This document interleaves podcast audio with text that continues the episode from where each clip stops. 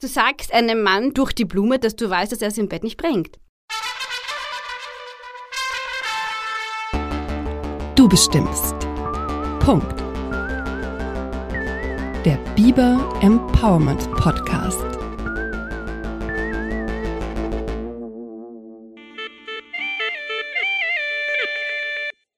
Mein Körper, mein Leben, meine Entscheidung. Ich bin eine Frau und ich bestimme über mich selbst.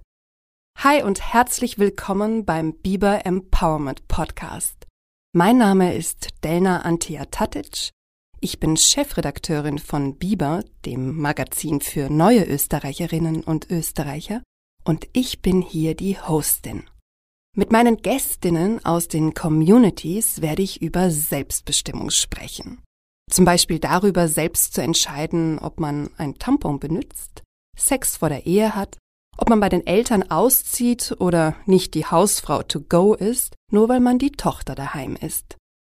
Mit jungen Frauen, die Role Models in der Mission Empowerment sind, werde ich darüber sprechen, wie sie ihre Revolution gewagt haben.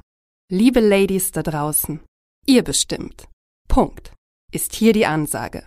Und darüber wollen wir heute mit ihr reden. Minerva Hammert, 32. Ihre FollowerInnen kennen die Mama-Bloggerin auch als Kaukauchi-Frau auf Instagram. Minerva hat ägyptische Wurzeln, ist in Wien aufgewachsen und lebt derzeit mit ihrem Mann und ihren beiden Töchtern in Abu Dhabi.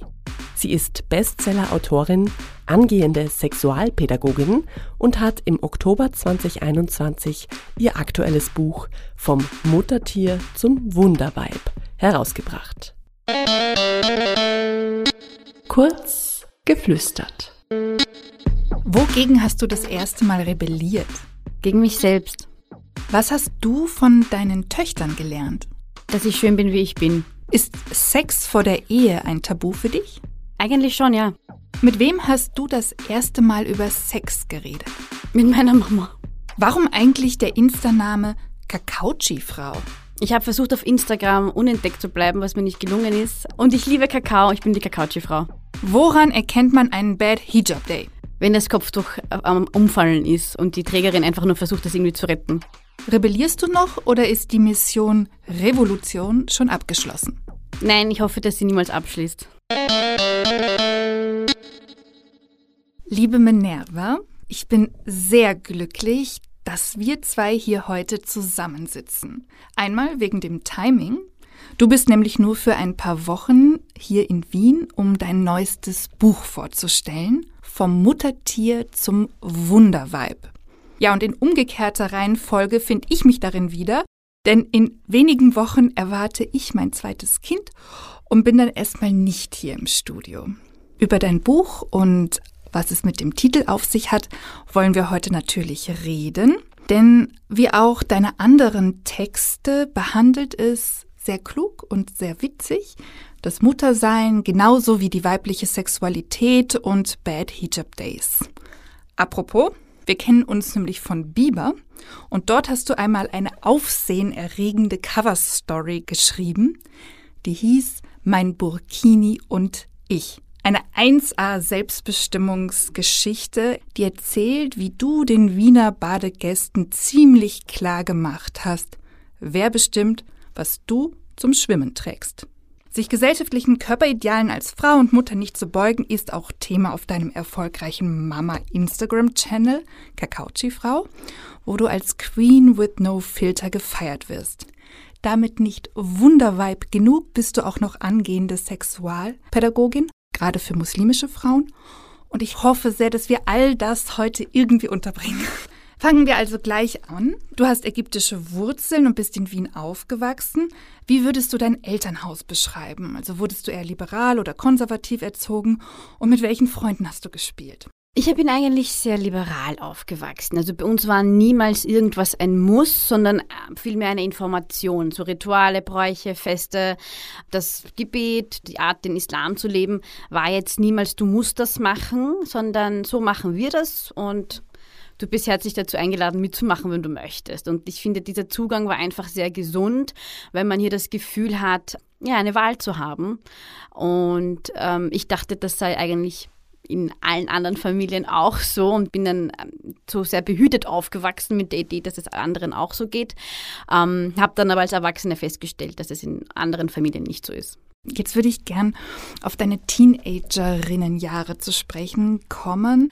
Da war ja dein Aussehen ein großes Thema für dich, mhm. besonders deine Haare. Und weil du dich eben anders gefühlt hast als der Rest in Wien, hast du als Mädchen und junge Frau angefangen, ganz stark zu probieren, nicht nach dir auszusehen. Ja, das Warum? Ist richtig. Ähm, ich wollte akzeptiert werden. Ich wollte Teil der Gesellschaft sein. Ich wollte als Paradebeispiel äh, gelten und ich wollte einfach, es war auch immer der Narrativ, dass wir die überlegene Leitkultur, die bessere Kultur sind hier im Westen und alle anderen Kulturen sind halt minder, hinterblieben, ungebildet und wer will, wer will schon so sein? Also mit 15, 16, wo die Meinung aller anderen viel, viel wichtiger ist als die eigene Meinung möchte man nur eins und das ist dazugehören. Und, und was hast du dann gemacht mit deinem Aussehen? Ich habe mir die Haare aufgehellt, ich habe sie immer geglättet, ich trug Kontaktlinsen, blaue meistens, um einfach ähm, zu bestätigen, das, was viele bei mir schon gedacht haben, bist du halb Österreicherin, also bist du nur zur Hälfte von woanders. Und für mich war das damals ein irre Kompliment, wenn jemand gesagt Ach, hat, bist du halb Europäerin und halb was Exotisches, weil einfach nur woanders herzukommen, ist schlecht. Aber wenn dann das bisschen Österreich dabei ist, dann ist das wieder was Schönes, ja. Dann hat man eine aufregende Geschichte zu erzählen. Ähm, und ich habe mich auch so, ich habe mich auch dementsprechend gekleidet und ich hatte auch nur weiße Freunde.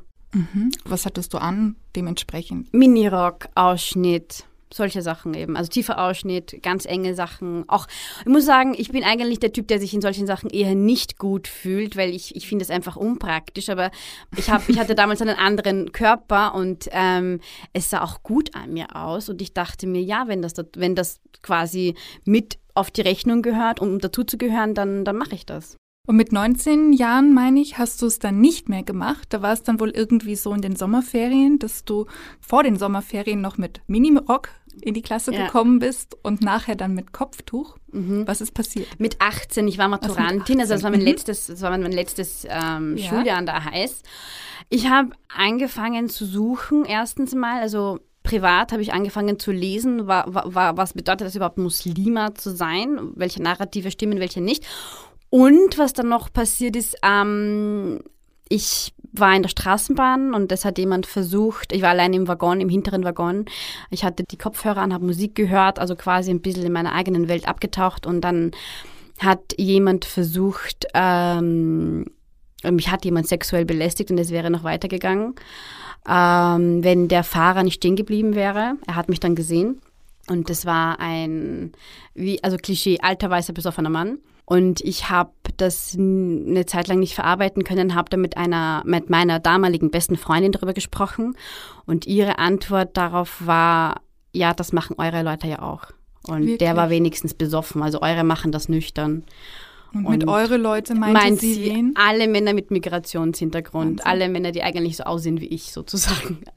Und ähm, für mich war das damals so ein Schock. Für mich hat das unterm Strich irgendwie so bedeutet, so jetzt sind wir quitt. So. Also so hat sich das für mhm. mich übersetzt. Und ich habe dann, es sind noch andere Dinge passiert, aber in diesem Moment war für mich einfach so klar, wem betrüge ich eigentlich, weil wenn ich stehe ja die ganze Zeit nicht zu mir und erwarte von anderen, dass sie zu mir stehen, obwohl ich es selber nicht tue. Und das war für mich einfach so ein weiterer Aspekt, ein weiterer, ein, ein weiterer Grund, um eher nach mir zu suchen und zu sehen, mhm. wer bin ich eigentlich. Und wo hast du gesucht? Also dann in der Religion? Das Problem, äh, und ich sage das immer sehr offen, das Problem mit dem islamischen Glauben ist, mhm. dass die Leute Traditionen und bestimmte Kulturen drüber stellen und sagen, das ist der Islam, mhm. obwohl es mit dem Islam nichts zu tun hat. Und eines meiner Lieblingsbeispiele, weil es so also an, veranschaulich ist, ähm, ist das mit dem in der Hochzeitsnacht das Bluten des Jungfernhäutchens da muss man sich dann als Frau, als Heilige oder Hure sozusagen beweisen, aber islamisch gesehen hat das überhaupt keinen Boden. Also Sex ist äh, vor der Ehe verboten für Männer und Frauen gleichgestellt. Ähm, gesellschaftlich gesehen ist es egal, wie oft der Mann eine Freundin hatte. Bei der Frau schaut man aber ganz explizit, ob sie da jetzt blutet oder nicht. Obwohl man kann seit Jahrzehnten Sex haben und kein einziges Mal dabei bluten. Das hat damit überhaupt nichts zu tun. Also Bluten hat nichts mit der Jungfräulichkeit zu tun. Und dieses Beispiel bringe ich dann immer an, wenn Leute das mit dem Islam verbinden. Das hat mit dem Islam überhaupt nichts zu tun. Also der Islam ist für mich eine sehr feministische Religion, wenn man sich damit auskennt, wenn man liest, wenn man richtig interpretiert und wenn man echt die alten Schriften einfach als Mensch liest und nicht als jemand, der das andere Geschlecht regulieren möchte. Und das hast du dann damals begonnen, quasi in diesen Sommerferien, wo sich alles gewandelt hat und hast ja. dich dann entschieden, dass du ähm, dich einfach mehr verhüllen möchtest und nicht mehr mit Minirock und nicht mehr mit geglätteten Haaren ähm, erscheinen möchtest. Du hast ja auch, glaube ich, mal gesagt, dass du dich wie die muslimische Billie Eilish siehst. Ja. also deswegen habe ich mich gefragt, ob sozusagen das Kopftuch tragen für dich dann eher eine Rebellion oder eine Befreiung von Schönheitsidealen dann oder Frauidealen gewesen ist? Beides. Es hat sich im Laufe der Jahre entwickelt. Also ich trage es seit Sommer 2007 und es hat sich für mich einfach einiges geändert. Am Anfang war das einfach nur ein, ich stehe jetzt zu dem, was ich bin. Das war jetzt am Anfang. Also ich nehme jetzt alles ab, was ich versucht habe, mir selbst einzureden, dass ich es sein muss, um akzeptiert zu werden. Ihr akzeptiert mich sowieso nicht, deswegen bin ich erst recht ich selbst. So, das war mal der erste Schritt. Und dann hat es irgendwie angefangen, hier zu kippen mit diesem Kopftuchverbot. Das ist nur Unterdrückung, sie und wir. Da war einfach dieser Narrativ, wo man versucht, einen Keil zwischen Frauen zu treiben. Das sind die anderen, die Unterdrückten und wir sind die Besseren, die Freien, die Fortschrittlichen. Und da habe ich mir einfach gedacht, na jetzt erst recht. Okay. Das war dann diese da Rebellion. Da war die Rebellion die drinnen. Rebellion drin. Mhm. Und ich muss sagen, jetzt mittlerweile tut es mir einfach gut, diesen Druck rauszulassen. Ich muss niemandem anderen gefallen. Ich muss die Bestätigung in den Augen anderer nicht sehen über mich selbst. Ich muss mir keinen Druck machen. Wenn ich Lust auf einen Donut habe, dann esse ich einen Donut. Mir ist das scheißegal. Äh, und ich habe einfach diese meine eigenen Beauty-Standards, die nichts damit zu tun haben, was in anderen, in irgendwelchen Frauenmagazinen stehen. Da bin ich jetzt. Was ich ähm, besonders spannend gefunden habe, was du auch ähm, in deinem Buch, glaube ich, beschreibst, oder war es der Podcast, den ich mit dir gehört habe? Ich weiß es jetzt nicht. Du musstest dich ja nicht sozusagen nur von diesen westlichen Schönheitsidealen empowern, die du in Wien erlebt hast und irgendwie zu dir stehen, so wie du aussiehst, ohne blaue Kontaktlinsen, mit lockigem Haar etc., sondern auch von denen deiner Familie in Ägypten. Ja. Weil da sind ja anscheinend diese Schönheitsideale ident. Und ich glaube, du hast eben eine halb britische Mutter, ist das richtig? Nein, meine Mama ist halb Türkin. Ihre Großmutter ist Britin. Und sie ist dann aber trotzdem helle ja. Haare, blonde, glatte Haare. Ja, das ist das Wunder ähm, der Genetik. Also, genau. ich habe davon nichts abbekommen.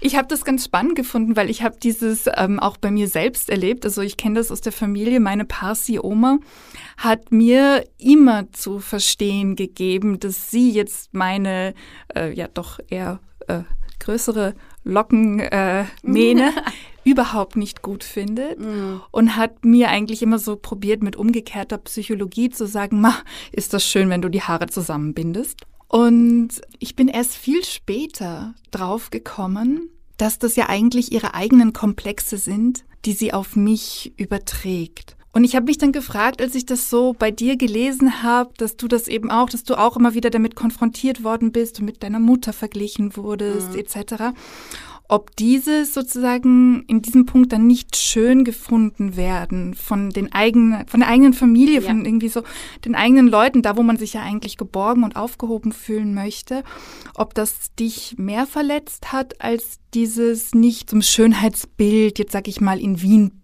passend. Es hat mich nicht mehr verletzt, aber es ist auf jeden Fall eine Wurzel, die eingepflanzt wurde weil wirklich einen engen Draht zu meiner Familie in Ägypten habe ich nicht. Ich hatte nur einen zu meiner Großmutter. Aber äh, um es nochmal auf deine Frage runterzubrechen, mhm. nein, also es hat mich nicht mehr verletzt, weil man hat sie halt einmal im Jahr gesehen und nicht jedes Jahr im Urlaub. Aber es war auf jeden Fall als Kind schon, dass man darauf aufmerksam gemacht wurde, wo man nicht eben versteht, warum das jetzt gesagt wird, dass da was nicht passt. Wie haben denn deine Eltern darauf reagiert? Das hätte mich noch interessiert, als du dann plötzlich diesen, ja, dich dazu entschieden hast, es zu tragen und wie auch deine, du hast ja gesagt, du hattest österreichische Freundinnen, Ja. eigentlich fast nur, oder jetzt Ja. Öst, also wir sagen jetzt manchmal, ne? Ja. Du bist auch Österreicher. Ja, ja, ja, ja. genau. Autochtone Also wie sagst du denn am liebsten nicht? Du hast im Buch immer weiße Frauen gesagt. Ich habe Oder weiße Frauen und weiß gelesene Frauen. und weiß gelesen. Und wie halt auch deine Verwandten. Also ich habe das damals wirklich entschieden. Ich war auf dem Weg zu Sharm el-Sheikh und habe eigentlich Bikinis und so gekauft mit meiner Cousine. Und dann gab es da aber, ich konnte auch kein Kopftuch binden. Also ich hatte damit überhaupt nichts am Hut. Und ich habe dann aber ein Geschäft gesehen, ähm, Ties for him and her. Die hatten Krawatten und ähm, die hatten aber auch eben also Kopftücher für Frauen. Und ich habe dann gesehen, wie das äh, Mädchen das in der, in der Vitrine gebunden hat an einem Mannequin.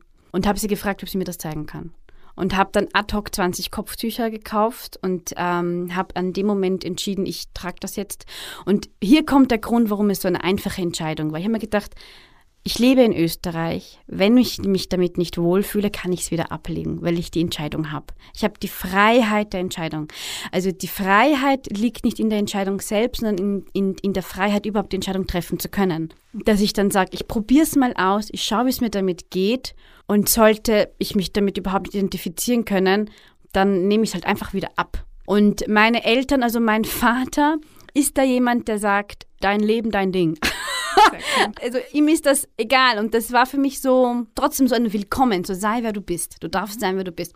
Meine Mutter wollte, dass ich es ablege. Meine Mutter hat es damals selbst noch nicht getragen und ihr Kommentar war, wie, wie schaut das aus, wenn du es trägst und ich nicht?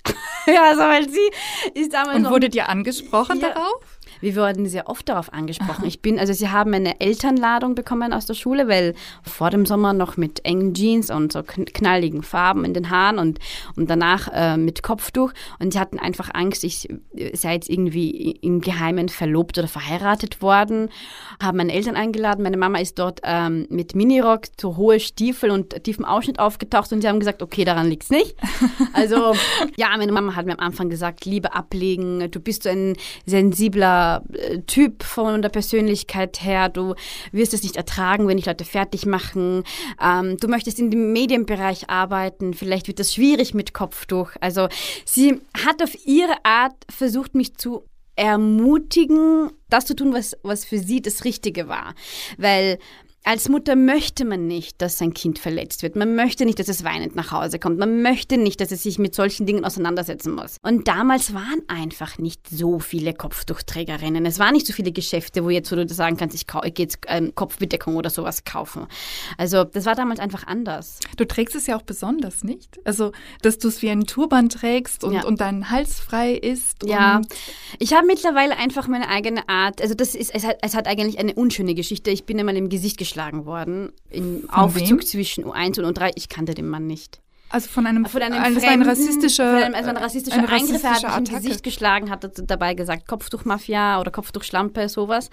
Und ähm, ich bin nur froh, dass mein, meine Tochter, ich hatte damals nur eine Tochter, dass sie nicht dabei war. Und seitdem ist es einfach oft, wenn ich sie tradition, wenn ich das Kopftuch traditionell binde, ich sehe ihn einfach im Spiegel. Und deswegen habe ich mir gedacht, ich muss mir angewöhnen, es anders zu tragen. Also es schaut gut aus, aber es ist eine unschöne Geschichte dahinter, weil ich einfach jetzt, also als wenn ich alleine unterwegs bin, ist es anders, als wenn man mit den Kindern unterwegs ist. Und es ist einfach eine bestehende Angst da, wenn man den Hijab trägt. Jedes Mal, wenn man die Haustür verlässt, werde ich heute angespuckt, werde ich geschlagen, wird es mir runtergerissen. Und ich bin froh, dass ich jetzt im Winter da bin, wenn ich mit meinen Kindern unterwegs bin. Ich weiß, ich werde die Haube tragen. Weil, weil ich lebe auch nicht mehr in Wien und ich weiß jetzt auch gar nicht mehr, ich muss mich immer wieder so reinfinden. Und wenn ich jetzt meine alten Fotos anschaue, denke ich mir, ich war voll mutig dass ich einfach so rausgegangen bin mit Kopftuch. Das hat die Mutter in dir vielleicht auch verändert. Auf jeden Fall. Ich habe eine fünfeinhalbjährige, sie ist ein bisschen so alte Wiener Seele. also, sie kriegt solche Sachen mit und sie stellt halt auch Fragen. Und ich ähm, möchte sie da so lang wie es geht davon fernhalten. Ich weiß, das wird nicht immer gehen, aber solange es in meiner Macht steht, dass sie glaubt, es ist alles heile Welt, ja, ähm, möchte ich, dass sie das hat. In deinem Buch ist ja auch deine Beziehung zum Kopftuch ein wichtiges Thema und du kritisierst es, haben wir jetzt auch schon so ein bisschen rausgeholt, dabei, dass eben in der westlichen Welt die Gleichung immer dieselbe ist und das kennen wir auch hier schon jetzt vom Podcast. Also irgendwie immer sozusagen dieses Kopftuch steht für unterdrückte Frau, Ja. Minirock steht für selbstbestimmte Ja. Frau. Ist dein Tuch auch ein Zeichen des Empowerments von der weißen Frau und ihrer Nacktheit? Ich glaube, an manchen Tagen ja. Wenn mich jemand langsam auf Deutsch anspricht und ich im Wiener Dialekt antworte, in solchen Momenten ja, wenn sie das nicht erwarten, dass ich zurückrede auf Deutsch im Wiener Dialekt. Ich bin generell oft unterschätzt worden. Vielleicht mhm. hat es mit meinem Aussehen zu tun, ich weiß es nicht, aber in ganz vielen Bereichen meines Lebens, vor allem im beruflichen Bereich, bin ich unterschätzt worden was ich dann immer zu meinem Vorteil genutzt habe, so quasi mit Überraschungseffekt. Ja, so, ja, ich kann es doch. Und ähm, für mich ist das, jetzt wo du das sagst, du hast es schon auf den Punkt gebracht. Ja, in manchen Situationen ist es das auch. Du sprichst ja auch in deinem Buch eben über die nackte Frau, ja, und wir hangeln uns jetzt so langsam, langsam vor. Also, mhm. bevor wir von der Nacktheit zum Sex kommen, schreibst du, und das habe ich sehr interessant gefunden, dass im arabischen Raum der weibliche Intimbereich auch westlichen Schönheitsidealen ja. unterlegen ist. Inwiefern? Also es gibt für eingehende Bräute gibt es eine Art Menü in den ganzen Beauty-Salons. Da können Sie sich aussuchen, wollen Sie eine Aufhellung, wollen Sie eine Schamlipstraffung? Aufhellung von Aufhellung was? des Intimbereichs. Der, der, der, der Haare oder der Nein, der nein, nein, nein. Das, also es wird sowieso alles enttat. Ja. Und dann nochmal aufhellen. Also ab der Pubertät haben Männer und Frauen oder junge Männer und junge Frauen im Intimbereich sind, sind sie ein, zwei Hautpigmente dünkler als vom Rest des Körpers. Das ist bei, bei sehr, sehr vielen Männern und Frauen so. Und es, dieses, dieses Dünklersein unter den Achseln oder zwischen den Beinen, das gilt einfach als schlampig. Als schlampig im Sinne von unrein. Du machst dich da unten rum nicht sauber genug. Es gibt ganz viele Bleichungscremes in Drogeriemärkten für den unteren Bereich, äh, in den Apotheken auch. Und die als Braut, also als, gehe, als angehende Braut geht man dann quasi in diesen Beauty-Salons, da macht man sich also jetzt nicht nur zum Beispiel die, die Frisur für die Hochzeit oder für die Party oder whatever, sondern man, man, muss den marokkanischen Hammer machen, sich schön schrubben lassen, untenrum enttarnen, also wachsen. Dann kommt eben auch noch die, die Aufhellung, man kann sich da aufhellen lassen. Ja, und das ist halt ein Beauty Standard. Also das, äh, und das erwartet man aber dann lustigerweise von Frauen, die ja im Gesicht dunkel sind, dass sie dann untenrum irgendwie gebleicht sind. das geht immer nur an die Frauen diese Enthaarung und Aufhell, dieser Wahnsinn, das geht immer nur, da werden die Frauen adressiert. Also äh, mein Mann hat zu unserer Hochzeit, der ist dann am späten Nachmittag zum Friseur gegangen, hat sich eine Maske aufs Gesicht legen lassen. Es hat sich, glaube ich, ich weiß nicht mal, also er hat gesagt, vielleicht dusche ich mich, hat er gesagt. ja, also, Wenn es sich ausgeht. Wir waren ja damals schon auch schon lange zusammen, also ja. es war jetzt wurscht, ob ich geduscht hat oder nicht. Und ich habe mir diese andere Prozedur nicht angemacht. Aber das war dann für meine Verwandten, also für die Frauen in meiner Familie, unverständlich.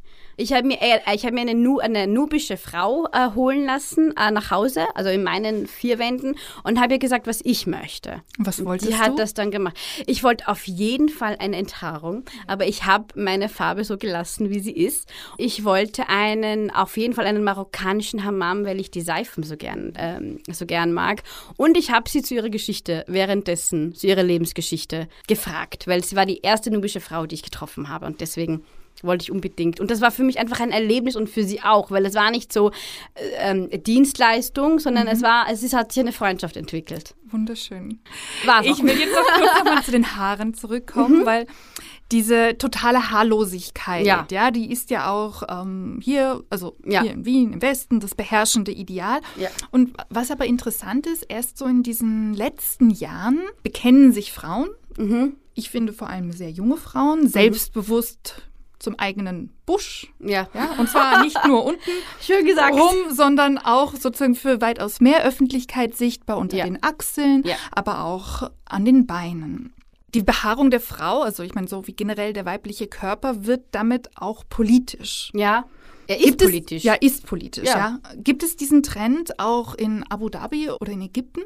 Das wachsen lassen? Gibt es, aber natürlich bei den nicht verhüllten Frauen. Also bei den Frauen, die ohne Kopftuch unterwegs sind. Weil es wäre dann irgendwie ein bisschen komisch, wenn ich jetzt zwar Kopftuch trage, aber dann im Minirock meine, meine unrasierten Beine äh, sozusagen ähm, ja. zeige. Aber den Trend an sich gibt Und ich muss sagen, Trend. Ich meine, ich bin Mutter von zwei Töchtern. Ich arbeite, ich bin selbstständig, also ich arbeite ja. 24 Stunden am Tag. Ich finde, es ist halt einfach auch so eine so eine Luxussache, dass ich sage, ich gehe mich jetzt mal rasieren oder ich gehe mich jetzt enttarnen, weil du brauchst dafür ja extra Zeit. Das ist die, dann die Zeit, die ich mir rausnehme aus meiner Schlafenszeit. Als Mutter? Als Mutter, ja. ja. Und als Selbstständige sowieso, dass ich sage, ich gehe jetzt bewusst und mache das jetzt nicht einfach so nebenbei unter der Dusche, ja, ähm, sondern ich nehme jetzt die bewusste Zeit dazu. Deswegen habe ich deine ähm, Passage auch total toll gefunden und habe mich eins zu eins darin wiedergefunden, dass du geschrieben hast, als Mutter ist man eh froh, wenn es sich überhaupt ausgeht. Also wenn Haarentfernung betrieben wird, dann längst nicht mehr für den Ehemann, für die Gynäkologin, ja, sondern genau für den Termin bei der Frau. Die hat schlecht von mir denken. genau so ist ja. es mir letztens gegangen. Ja. Befreit das Muttersein vom Druck der Schönheit? Hm. Ja, und es, es gebärt was anderes, nämlich dieses, dieses, man möchte ja vor allem, ich habe zwei Mädchen, ja. ja. das heißt, sie werden diesem Druck sowieso irgendwann mal ausgesetzt sein. Man möchte selbst dann das den Kindern vorleben, was, was sie sein sollen, und zwar mit sich selbst im Reinen. Und das kannst du ihnen erzählen, wenn du es ihnen nicht vorlebst, dann machen sie es nicht. Das heißt, ich muss ja zuerst mich selbst sozusagen in diesem Punkt reparieren und schauen, wo es bei mir hadert, damit ich es ihnen authentisch vorleben kann. Das ist auch ein Anliegen von deinem Buch, nicht wahr? Genau.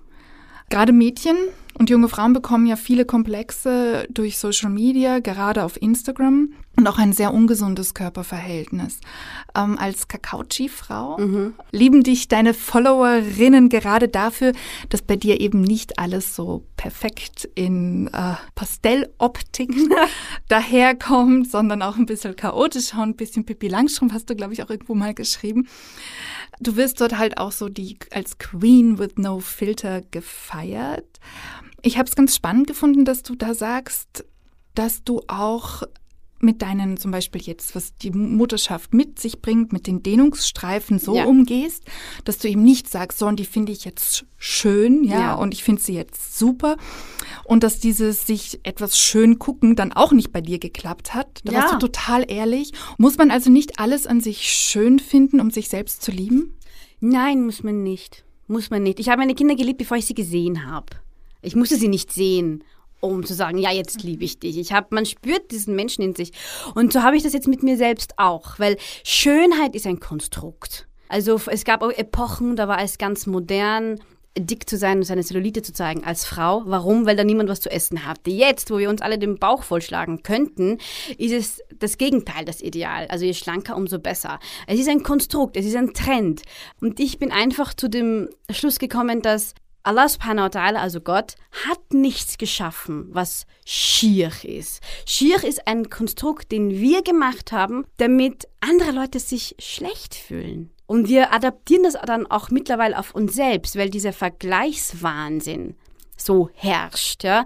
Dieses, eine andere Frau die ich hübsch finde, die vielleicht hübscher ist als ich, nimmt von meiner eigenen Schönheit nichts weg. Ja, wir können nebeneinander existieren, aber wir haben das, das ist gelernt. Kein Kuchen. Ja, es ist nur eine kann die schönste sein, nur eine kann die schlankeste sein, nur eine kann die erfolgreichste sein, nur eine kann Germany's Next Topmodel sein. Nein, also es, wir alle, wir alle können alle sein. Wir alle, unsere Einzigartigkeit ist doch erst recht das, was diesen Kreis so schön schließt. Und wie erlebst du es bei deinen Töchtern? Also merkst du das schon? Weil ich glaube, du hast gesagt, deine Älteste, die ja. wird bald sechs. Die wird bald sechs, ja. Äh, kommt sie das schon manchmal irgendwie in Kontakt mit sozusagen diesem Ideal, Schönheitswahn, den unsere Gesellschaft irgendwie hat. Sie ist gerade dabei, sehr viel auszuprobieren. Mhm. Also zum Beispiel, ich kenne mich mit, ne-, mit Make-up überhaupt nicht aus. Sie liebt Make-up. Damit experimentiert sie sehr, sehr gerne. Sie experimentiert sehr, sehr gerne mit ihren Haaren. Aber was ich merke, sie hat etwas, was ich in ihrem Alter nicht hatte. Sie,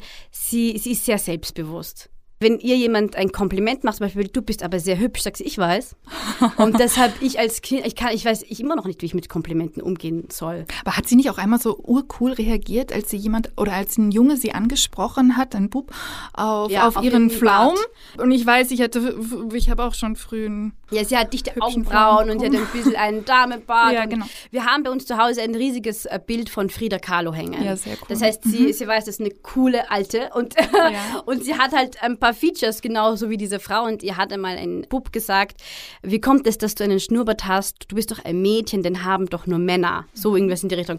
Und sie hat dann geantwortet, äh, vielleicht bin ich einfach ein, ein besserer Mann als du, weil du bist ein Junge und du hast keinen, so ja. Und damals war sie vier. So, nach langem Vorspielen, vom Kopftuch zur Behaarung bis hin zur Mutterschaft, reden wir nun über Sex. Mhm.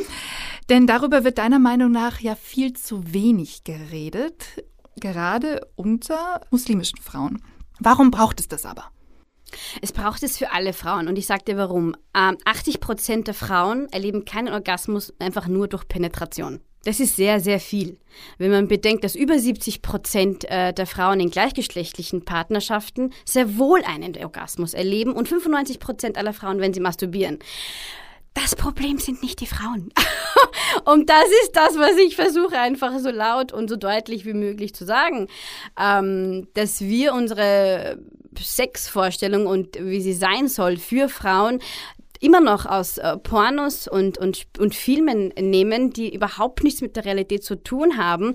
Männer aber glauben oder, oder ihre Erwartungshaltung eben doch an diese Filme orientieren. Und deswegen gehen die meisten Frauen da einfach leer aus und trauen sich nichts zu sagen, weil sie, weil sie nicht der Spaßverderber sein wollen, mittendrin. Hey, hallo, ich bin noch nicht gekommen und du hast dich umgedreht. Ja, also da ist es ganz egal, woher die Frau kommt, woran sie glaubt, wie alt sie ist, welche soziale Schicht sie äh, ist. Das ist eine Sache, die Frauen gemeinsam haben. 80 Das heißt, da geht es dir einmal darum, dass einfach die Frau zu ihrer Sexualität auch steht, dass, dass die Lust der Frau im Vordergrund ja. steht und dass sie sich auch auskennt. Ja, dass Scham und Schuldgefühle da einfach nichts verloren haben, weil wir werden mit diesen Gefühlen äh, werden wir ja, damit wachsen wir ja heran. Selbst in der deutschen Sprache, ja, Schamlippen, Jungfernhäutchen, ja. Es ist irgendwie alles von Scham und Schuld zugepflastert und ich versuche jetzt ein bisschen Platz Platz zu machen, einfach für, für Lust, für Selbstliebe und ähm, einfach auch dieses, ein bisschen diese, diese Bildung, weil es wird dann immer so dargestellt, selber schuld. Nein, die Schuld liegt nicht bei uns. Wir können es ja, wenn wir Hand anlegen, ja, aber mitmachen. Du hast, glaube ich, in einem Bieber-Interview auch gesagt, eben sexuelle Bildung ist ein Menschenrecht ja. und, und du hast dich auch dafür entschieden, also du bist angehende Sexualpädagogin und möchtest eben auch aufklären. Ja? Also ich glaube, du hast in deinem Buch, das habe ich auch sehr schön gefunden, in, in, in einem Kapitel geschrieben, wie toll das dann gewesen ist, als du das erste Mal mit, mit Freundinnen, glaube ich, ähm, über Sex gesprochen habe, weil du warst damals die, die schon verheiratet war. Das war meine Cousine. Oder mit Cousinen, genau. genau. Ja. Ich war damals die Einzige, die sexuell aktiv Absolut. ist. Und ähm, die hatten ganz viele Fragen. Und nur ähm, zur Korrektur. Also ich habe mit der Ausbildung, ich musste stoppen, aber ich werde sie später äh, fortsetzen, wenn es bei mir wieder geht sozusagen und wenn ich die Präsenzunterricht machen kann. Aber ähm, ich habe damals mit meinen Cousinen darüber gesprochen. Mhm. Sie hatten ganz, ganz viele Fragen, auch was Hygiene zum Beispiel betrifft ja, äh, was nimmt man jetzt, wenn man so eine Menstruation, was ist das Beste? Und sie hatten vorher noch nie eine Menstruationstasse gesehen gehabt. Ähm, ich hatte damals einige gekauft, weil ich mit einer Organisation für ähm, äh, obdachlose Frauen die ähm, verteilt habe in Ägypten und habe dir dann einfach gezeigt, wie das funktioniert. Und daraus hatte ich dann äh, lustigerweise einen Vortrag für deren St äh, Studienkolleginnen entwickelt, wo ich gesagt habe, in einem Safer Space können wir darüber sprechen, einfach unter Frauen. Da war waren noch einige, die kurz vor der eigenen Hochzeit waren. Und welche Fragen kommen dann auch so auf? Angst vor der Hochzeitsnacht, also keine Fragen, sondern mehr so Gefühle, Angst, wie, wie, wie, wie mache ich das richtig, wie mache ich das falsch. Und ich glaube, ich habe sie dann so behandelt, als seien sie meine eigenen Kinder, weil ich habe ja auch zwei Töchter und ich bin mir sicher, diese Gespräche werden auf uns zukommen, aber dieses, ähm, also in, in muslimisch geprägten Ländern ist einfach diese man weiß, man ist Jungfrau, man hat trotzdem Angst, in der Hochzeitsnacht nicht zu bluten und sich dann rechtfertigen zu müssen. Und ich finde das total traurig. Also quasi auch also Performance-Druck ja, in Sachen genau. Jungfrau sein. Genau. Und wir haben ja auch, also hier von Du bestimmst Punkt, einen Podcast gemacht, gerade zu diesem Thema Jungfernhäutchen. Ähm, kann man sich womöglich mit einem Tampon entjungfern ja. und haben auch einfach mal klargestellt, dass es Humbugs. Ja. ja das Jungfernhäutchen gibt es gar nicht in dieser Form und geblutet wird weder durch ein Tampon noch durch einen Finger ja. noch durch einen Penis. Es kann sein, dass eine Frau schon, schon seit Jahren sexuell aktiv ist, dann zum Beispiel den Partner wechselt oder irgendwas passiert und sie blutet dann doch. Mhm. Und es kann sein, dass eine Frau dieselbe Erfahrung hat und niemals beim Sex geblutet. Also das Bluten an sich sagt gar nichts aus. Das ist die Message. Das Bluten an sich sagt gar nichts aus. Und ähm, ich bin dann noch einen Schritt weiter gegangen und habe gesagt, also ein Partner, der deine Persönlichkeit, das Leben mit dir, das Vertrauen zu dir unter einem Hautfetzen und das Bluten davon stellt, den willst du in deinem Leben nicht haben. Also, dass ich dann auch gesagt habe, ähm, an dieser Stelle Schluss machen. Da empowerst du. Ja, also mhm. ich, ich, ich sage, ich gehe normal, normalerweise nicht durch die Gegend und sage Leuten, mit wem sie Schluss machen sollen, aber ähm, wäre vielleicht mal ganz hilfreich. Bei, bei, solchen, bei solchen Dingen, das ist dann halt einfach, weil eine Ehe ist ja doch, also geplanterweise eine langfristige Bindung, ja. Und da soll man dann schon, vor allem wenn man 16, 17, Anfang 20 ist, da hat man einfach noch nicht die richtigen Filter für so, äh, ja, für sowas. Dass man dann sagt, ähm, das sind auf jeden Fall, das ist auf jeden Fall eine Bedingung, die er erfüllen muss. Dich über das Häutchen stellen. also das ist auch nicht, das ist auch nicht schwierig. In doch ja vielen konservativen Kulturen, ja, und das ist eben auch religionsübergreifend, werden Mädchen ja eben dann doch so erzogen, dass quasi die Familienehre, und du hast es, glaube ich, auch, du sagst es, glaube ich, so, daher habe ich das ja, ja, zwischen ihren Beinen liegt. Genau. Als eben praktizierende Muslime ja. und als angehende Sexualpädagogin, ja. was sagst du denn den Frauen, die unter diesem Druck stehen?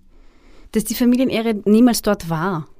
Ja, dass man seine eigenen Entscheidungen treffen soll, dass man auf sich selbst hören soll, dass wenn man, wenn man gläubig und praktizierende Muslime ist, dann weiß man eh, es hört sich hart an, dieses kein Sex vor der Ehe. Das hört sich irgendwie so bestimmend und hart an. Aber in Wirklichkeit ist Sex, vor allem im Islam, eine sehr heilige Einigung von zwei Menschen. Es ist etwas Schönes.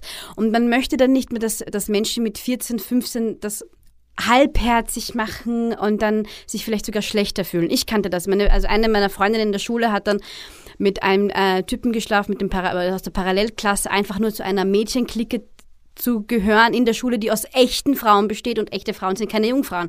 Sie selbst war nicht bereit. Eigentlich, aber sie wollte unbedingt zu dieser Clique gehören. Das war natürlich auch ihre Entscheidung, aber im Islam geht es einfach nur darum, dass man sagt, es ist eine heilige Verbindung, es hat mit Emotionen zu tun und es gehört in die Ehe hinein. Und ich persönlich finde, eine Ehe geht man ja nicht leichtsinnig ein. Für mich war das eine richtige Entscheidung, sagen wir so. Das muss halt einfach jeder für sich selbst entscheiden, jede Frau, ob das für sie richtig ist. Und du hast es ja auch äh, da, ganz am Anfang von unserem Gespräch eben gesagt, dass das ja im Islam jetzt überhaupt nicht der Fall ist, dass dort da steht, äh, die, die, die Frau muss bluten etc.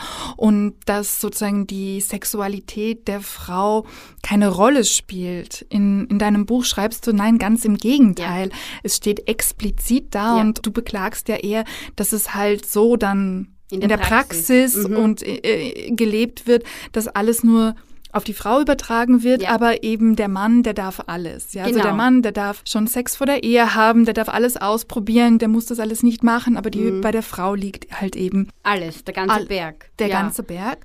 Ähm, und ich habe es total spannend gefunden, dass du sagst, jetzt gerade beginnt so eine, eine Zeit und du bist eben dann auch eine von, von diesen Frauen, mhm. die darauf aufmerksam machen, ja. dass es im Koran ganz anders steht. Ja, vor allem das Vorspiel mhm. hat einen sehr hohen Wert und das war für mich dann selbst als Muslim Was also überraschend dass die Frau ihre Zeit braucht, wie man sie liebkosen soll, dass man wohltuende Dufte auflegen soll, Männer und Frauen, dass man sich schön kleiden soll, dass man attraktiv sein muss für seinen Partner, ja, dass der Mann der Frau ihre Zeit lassen soll, weil sie länger braucht, um einen Höhepunkt zu erreichen, dass er zuerst auf sie schauen soll.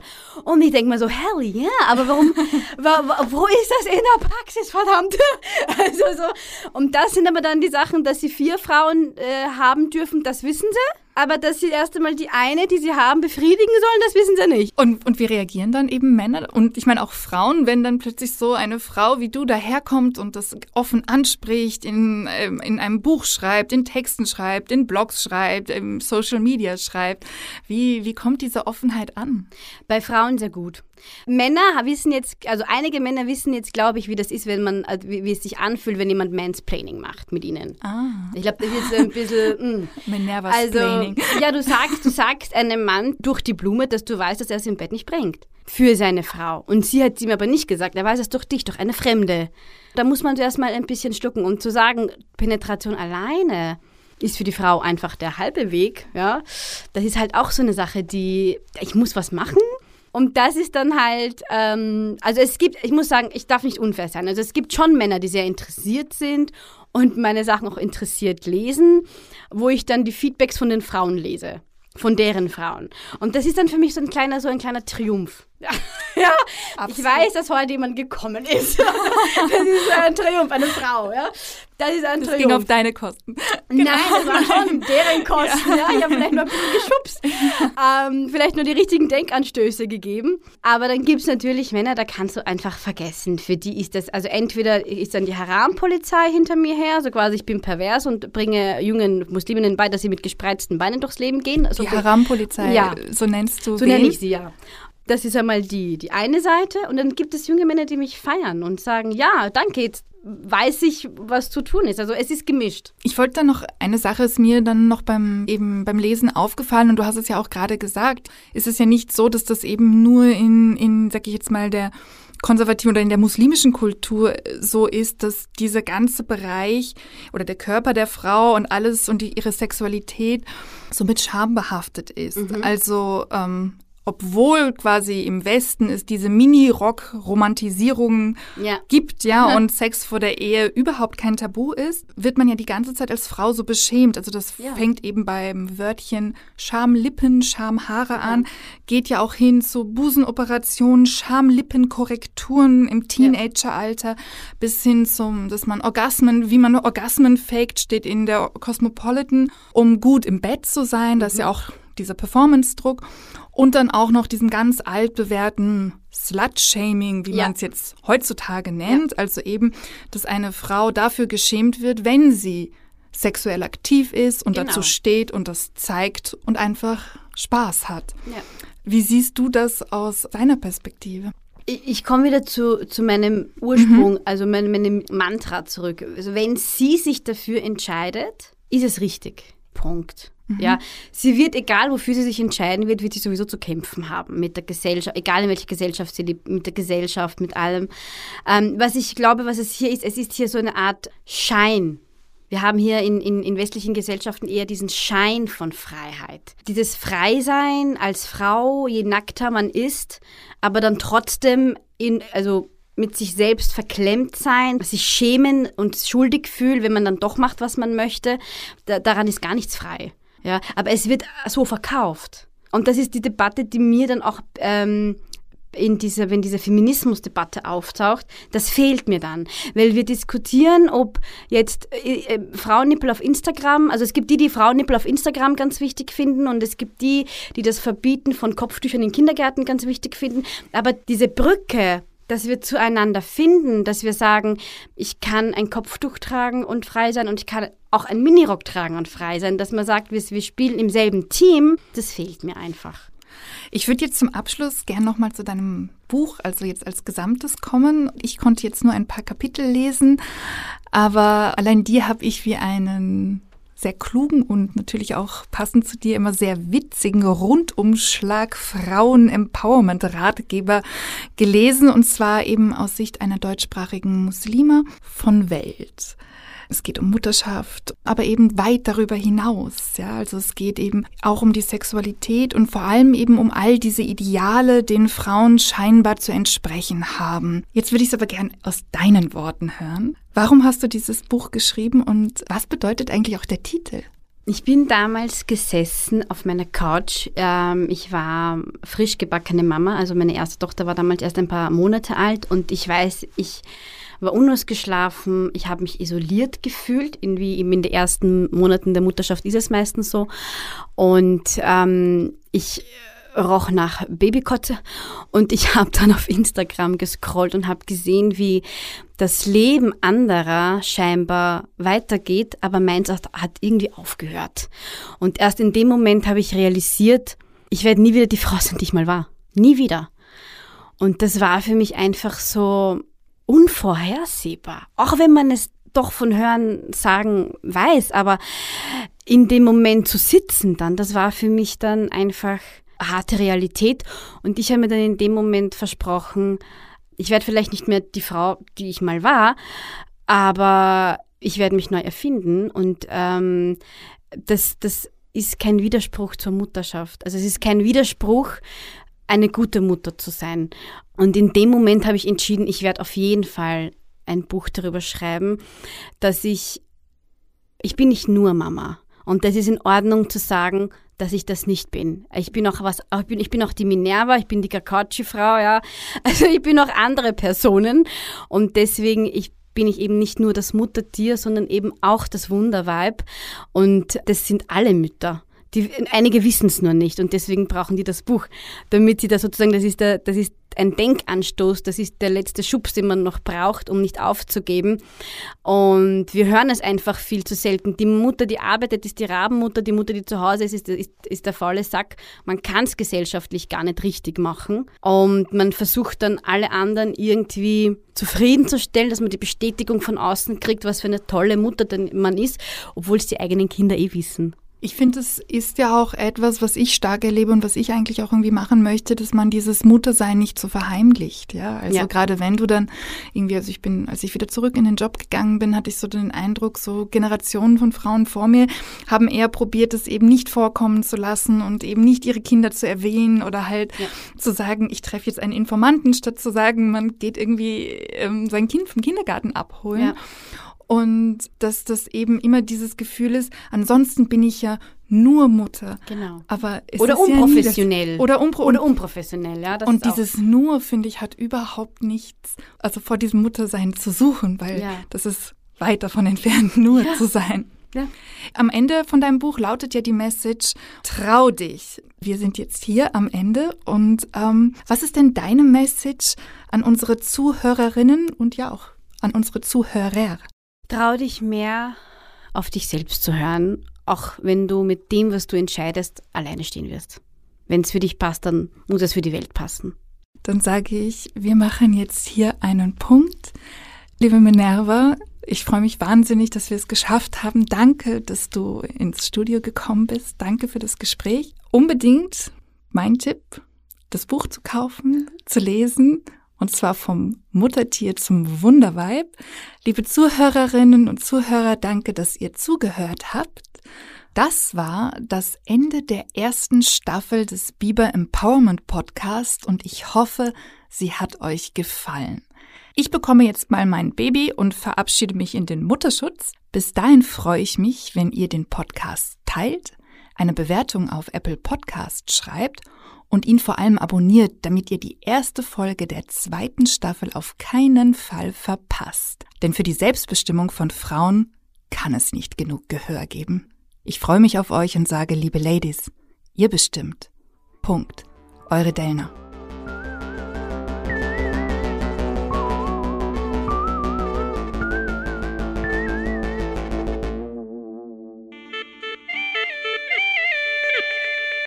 Dieser Podcast wurde präsentiert von Oh, wow.